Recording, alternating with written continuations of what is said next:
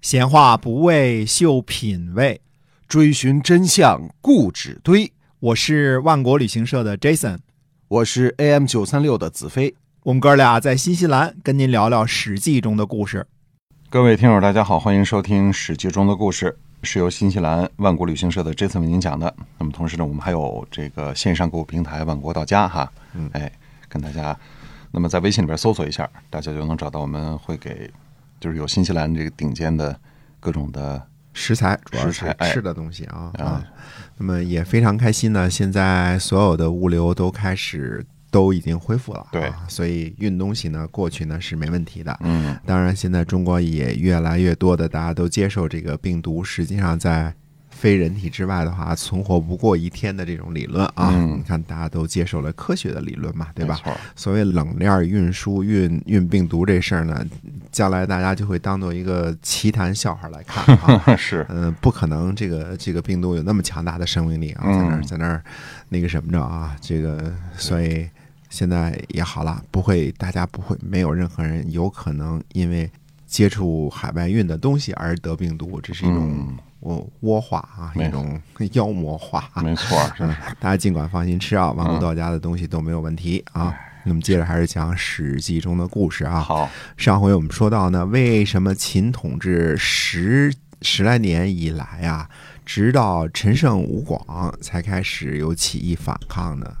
嗯嗯，这个对呀、为什么呢？啊，为什么呢？啊，嗯，没有正式回答秦之所以灭亡这个大的问题之前呢，我们试着啊问一些个类似的小问题。其实呢，大问题都是由无数的小问题组成的，这其中并非没有关联。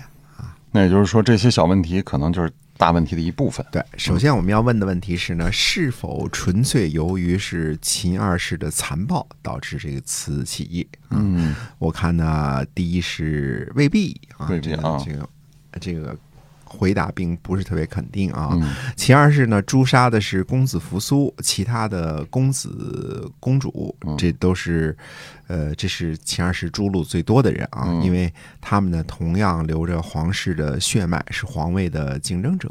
对，秦二世呢，对待自己的亲人是最是辣手无情了，杀起来绝不手软啊。哦哎史记》中呢记载呢，秦二世杀死十二公子和十公主之后呢，嗯，记载了这样一件事儿，说公子高啊，也是秦始皇的诸公子之一啊，嗯想逃跑，但是呢又怕整个族人被全体杀掉，嗯，看看这种窘迫的情形啊。于是公子高就上书说呢，说先帝没有得病的时候啊，臣进入宫廷会被刺食，外出呢会乘坐同一圣车。先帝呢还赐给我呃御府的衣服、终究的宝马。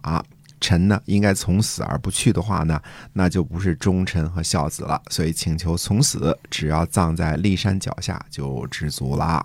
啊，所以这公子高就是相当于他是被逼着死的，是吧？实在是挺惨的嗯啊！因为自己如果逃跑呢，那逃跑之后会连累整个家族被诛戮，所以大家要认识清楚这种连坐和这个诛九族的这种。实在是恐怖啊！这个实在是残忍啊！如果不死呢，估摸着怎么也逃不过去。这样一个秦始皇曾经宠爱过的公子，呃，没有在前十个被杀的名单之中，已经算是个奇迹了。哎，对吧？呃，这样看来呢，只有自己死，啊，或者试图逃跑，整个家族被诛，这么两个选择，嗯那两害相权取其轻，啊、只好选择一个主动殉葬的死法。想想也实在是可悲，这对逼得人无路可走了啊，只就能是去死了。哎，只能去死啊。嗯，所以那么那胡亥是怎么会答复的？胡亥呢，收到上书之后呢，大悦，嗯，这个人呢高兴嗯就是天良丧尽啊， 呃，这时候还大悦，还笑得出来啊。他拿着这呃这书啊，这份上书啊，就去给赵高看，嗯说现在的法律是不是算是追得很紧呐、嗯。呃，赵高回答说呢，说人臣呐、现在都担心是否会死而自顾不暇，绝不会有时间来做什么谋划了。于是胡亥呢就批准了公子高的申请啊、并赐给十万钱以葬。哦，嗯那胡亥杀了这么多的兄弟姐妹，这么残忍，是不是陈胜吴广反抗他的原因呢？呃，应该不是，因为皇室怎么样，这个互相的厮杀呀，嗯跟老百姓关系不是很大，这哦是你们皇家自己的事儿嘛，对吧？嗯嗯嗯、绝大部分人呢都会事不关己高高挂起。嗯，德国党卫军把犹太人关进集中营的时候，绝大部分德国人是事不关己高高挂起的。如果不是也支持的话，嗯这个呃，只有盟军用炮弹摧毁第三帝国的时候，德国人才开始反思啊。对，打鞭子抽在身上才开始反思。嗯，你不能指望老百姓有如此觉悟啊，啥时候都不行啊。那秦二世还杀了蒙恬等很多的这个功臣，这是不是逼底下造反的原因啊？呃，我觉得也不是杀功臣的事儿呢，恐怕主要是赵高干的啊，因为秦二世呢，主要是盯着自己的竞争对手，有继承皇位。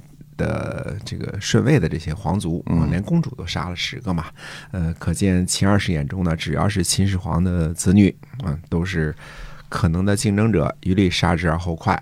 而赵高的主要目标呢，则放在其他大臣那儿，类似什么李斯啊、什么冯氏父子啊这些人啊，这才这才是他的竞争对手呢。那么，呃，史书上记载呢说，呃，连坐呃不可胜数，嗯，就是被连坐的人呢很多很多，数不过来不了嗯可胜数啊。那么，呃，这些呢未必是陈胜吴广造反的真正原因，因为官僚阶层的死活，这些大官儿的死活，跟底层老百姓也没有太多的联系。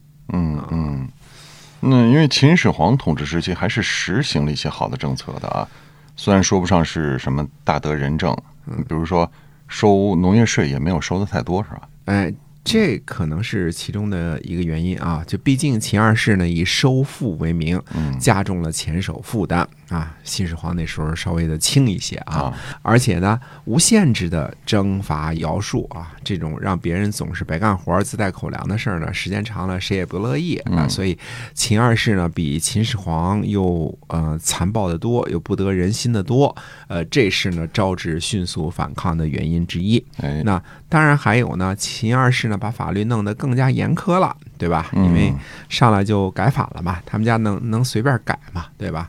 嗯、皇帝家家的法叫王法嘛，对吧？嗯所以，呃，这个法律这事儿啊，我们这个定义呢，跟西方从来就是不同的啊。在中国自古以来讲的就是王法，周王的法叫王法，对吧？王的法。现在是皇帝的法，嗯，其实还有一个重要的原因呢，是西汉的贾谊在《过秦论》当中总结的，叫做“始皇既末，余威震于殊俗”。嗯，这句话什么意思啊？哎，呃贾谊是说呢，秦始皇呢，即便是死了，但他的威势呢，对于不同风俗地区的人们呢，还是有着相当的震撼力的。嗯，那说白了呢，这是一种心理震撼的力量。那秦始皇呢，有着强大的震慑力。嗯，这个震慑力呢，呃，保证秦始皇在世的时候呢，天下没有任何的异动。嗯，人们比起秦始皇来呢，可能更加痛恨秦二世，但是也绝对说不上喜欢秦始皇。嗯，特别是呃，秦国最后征服的什么燕国呀、齐国呀、楚国啊这些东部地区啊，但是不满呢归不满，谁也不敢吭声儿。嗯，举个例子啊，一九五七年人民公社化啊，人民公社化是干啥呢？就是把土改分到农民手里的田再交回去，交公给交回去啊。嗯、这事儿有多难？嗯，大多数人连想象都不敢想象。那可不，嗯嗯，别说把地交出去，拿我们家一根火柴我都跟你急，是吧？是啊，可是毛主席就做了，而且做成了。嗯，那搁在任何时代，放在任何人身上，这事儿就别说提议了，就可能连想都不敢想。那是因为什么呢？呃，这个毛泽东啊，那个时候威望太大了，以至于别人呢想都不敢想的事儿，他就做了，而且做成了。对嗯这事儿搁谁试试？嗯，比如说今天咱搞个住房托拉斯，嗯、把你们家房本儿交出来， 嘿嘿，你看谁敢？ 是就不交啊。呃，就不交。那是因为毛泽东的那个威望啊，在他是建立在把国民政府赶去台湾、嗯敢于打抗美援朝战役啊，这个抗日战争所有的这些个超大型的胜利的基础之上的，对吧？嗯，那么，呃，毛主席让交房本儿就都交了，交了嗯，交田地也都交了，对吧？那嗯，威棒在那儿呢，呃这是这就是余威震于殊俗的这个意思，就是这个震慑力啊，已经强大到了这种地步，以至于老百姓那只有听哈儿的份儿。对，这种力量是很难估算的啊哈。是的，那么呃，在楚国呢，可能几百年、上千年以来，大家祖辈相传就知道有楚王，对吧？民间流传着历代楚王的各种各样的故事，以及各种贵族的故事，对吧？当然，其中可能有真有假啊，呃，甚至有可能像伍子胥鞭尸这样的故事，但是。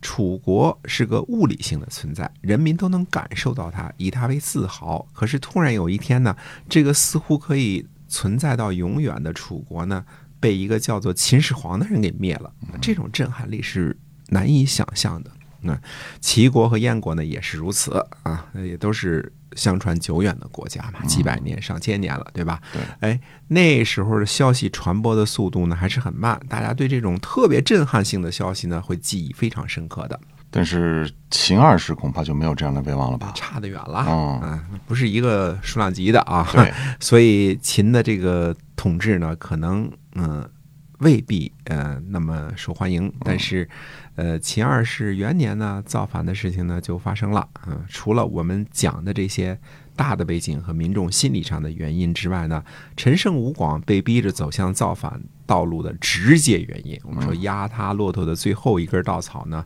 是因为那场大雨把这九百人呢。困在了一个叫做大泽乡的地方。嗯大泽乡今天在安徽宿州的大泽乡镇。啊那，么，到底这个大泽乡发生了什么事情？我们下回跟大家接着说。嗯，是的。感谢大家收听《史记》中的故事，是由新西兰万国旅行社的 Jason 为大家讲的。我们下期节目再会。再会。